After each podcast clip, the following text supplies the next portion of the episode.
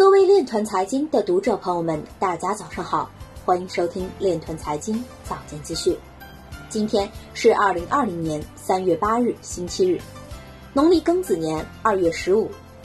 首先，让我们聚焦今日财经。明尼苏达州立法者再次推动禁止加密货币政治捐款。英国新反洗钱条例覆盖 ICO。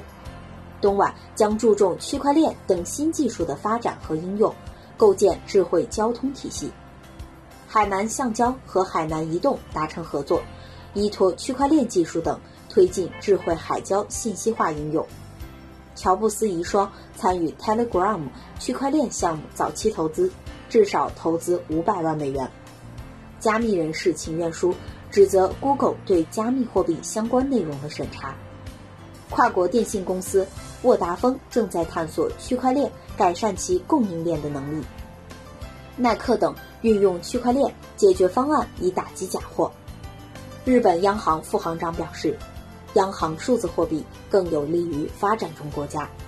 温建宁表示，区块链技术和数字货币等使科技金融上升为国家面向未来竞争的战略高地。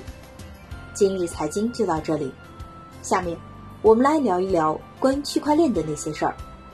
德勤近日发布了《2020年科技趋势报告》，探讨并更新了未来18到24个月将重塑企业和政府的技术。这是德勤对于新兴科技未来发展趋势的第十一次年度调查，其中提到区块链四十余次。报告指出，区块链作为九大宏观科技势力之一，是业务创新和技术变革的支柱力量，并将持续影响未来。在过去十年中，数字体验、数据分析和云计算是已经证明其价值的技术，它们是众多成功的企业战略和新商业模式的基础。但区块链、识别和数字现实已经成为新的颠覆者，并且随着各行业应用案例的成倍增加，行业接受度在逐步提高，预计将在二零二零年带来意外惊喜。